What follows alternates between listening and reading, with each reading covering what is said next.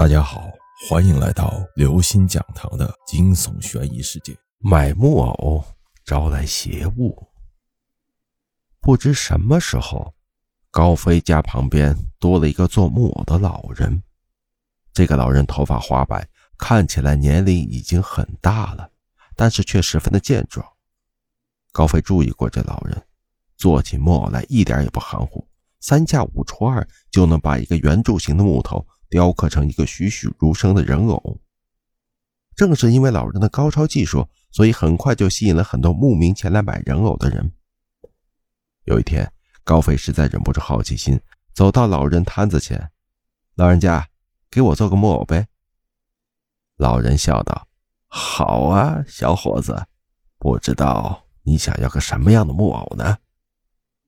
这下高飞有点纠结了，想了一会儿，高飞笑着说。那那叫个美女吧，像真的一样最好。高飞嘴上这么说，其实多带有点开玩笑和戏弄的性质。他想看看老人是怎么能雕刻出一个像样的人偶。也就是几分钟，老人就雕刻完成了。老人把雕刻好的木偶递给高飞，高飞仔细端详着这个木偶，仔细抚摸了一下，不由得啧啧称奇。这木偶真的是栩栩如生啊！尤其是木偶的面部，分明是一个面色清秀美丽的女子，身体凹凸有致，摸起来竟然十分的光滑。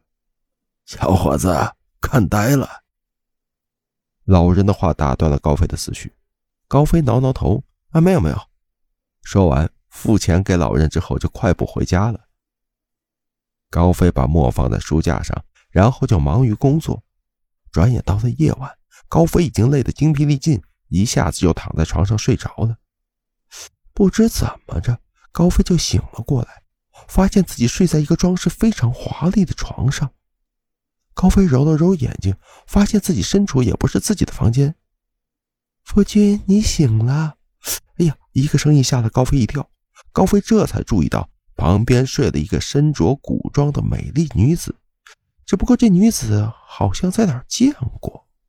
呃，你是？高飞疑惑的问道。夫君，你怎么能把我忘了呢？是你把我带回来的呀。女子故作伤心状。高飞想了一想，这才想起这女子跟自己戴的木偶的面容有几分相似。没等高飞多思考，这女子便一下子搂住了高飞。夫君想什么呢？高飞正是血气方刚的年纪，于是他一下子扑倒了这个女子。第二天，高飞醒来，他揉了揉太阳穴，感到异常的劳累。高飞醒来才发现，昨天这一切都是做梦，他还是睡在自己原来的床上。唉，高飞叹了口气，昨天的梦好真实啊，像真的一样。要是这女的是真的就好了。可是高飞没有想到，这一天晚上他又梦见了这个女子，在梦中又和女子缠绵起来。高飞发现，他每天晚上都能梦见这个女子。虽然高飞有点疑惑，也有点害怕，但是俗话说得好，“色字头上一把刀”。高飞已经乐在其中，不能自拔。但是渐渐的，高飞发现自己的身体越来越差。虽然睡了很长时间，但是每天早上起来还是会感觉到身体异常的酸痛，就像根本没睡一样。高飞也去医院看过，医院的检查是营养不良，叫他自己买一些补品。高飞听了医生这么说，也没有继续在意这件事儿。又是一晚的缠绵，高飞搂着这女子在床上聊天。女子温柔的说道：“夫君，真想你一直陪着我。”高飞笑着说：“我这不是每天都陪着你吗？”女子突然面露伤心的神色：“夫君，实话跟你说吧，我其实已经死了好几百年了，这几百年没人陪我。”我真的好孤独，好寂寞，你不怕我吗？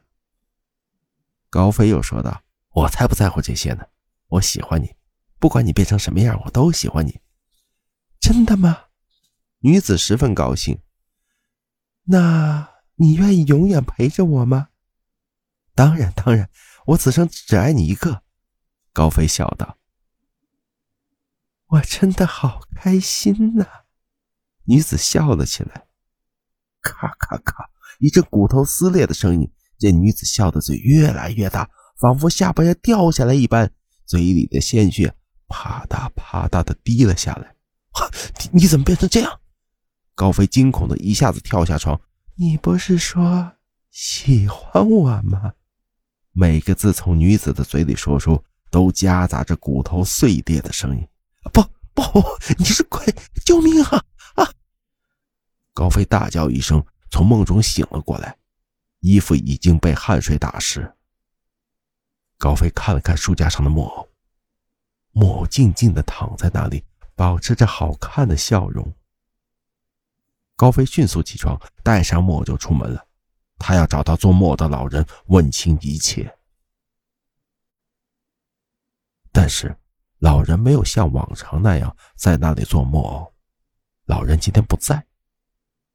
高飞很是惊恐，他找了个机会。把木偶扔在离家较远的一个垃圾车里，眼看着垃圾车走远，高飞松了一口气。他回到家里，高飞却大吃一惊，这木偶还是静静的躺在他的书架上。高飞叫喊起来，他拿起木偶，拼命的踩踏着，然后拿起打火机点燃了木偶，把木偶烧成了灰烬。高飞喘着粗气，心想：这下应该解决问题了吧？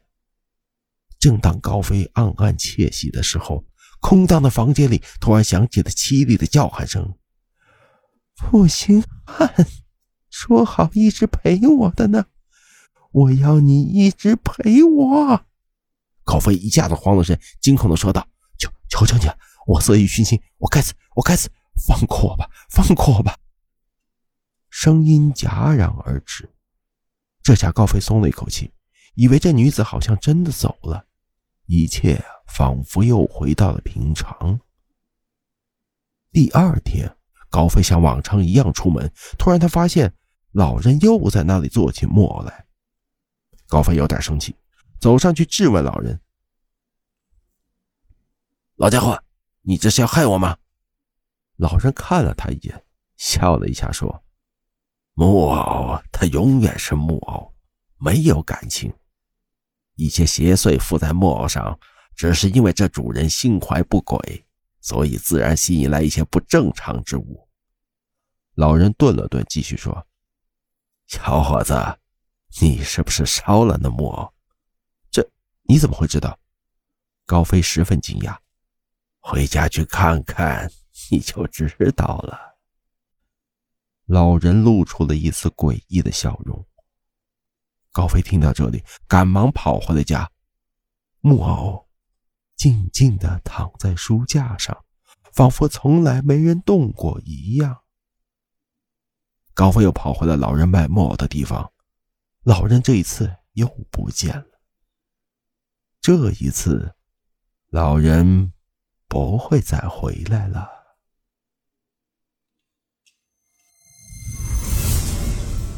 各位听众朋友。本期节目到此结束。如果您喜欢，请关注、订阅、点赞、转发四连击，谢谢您的支持。我们下期再见。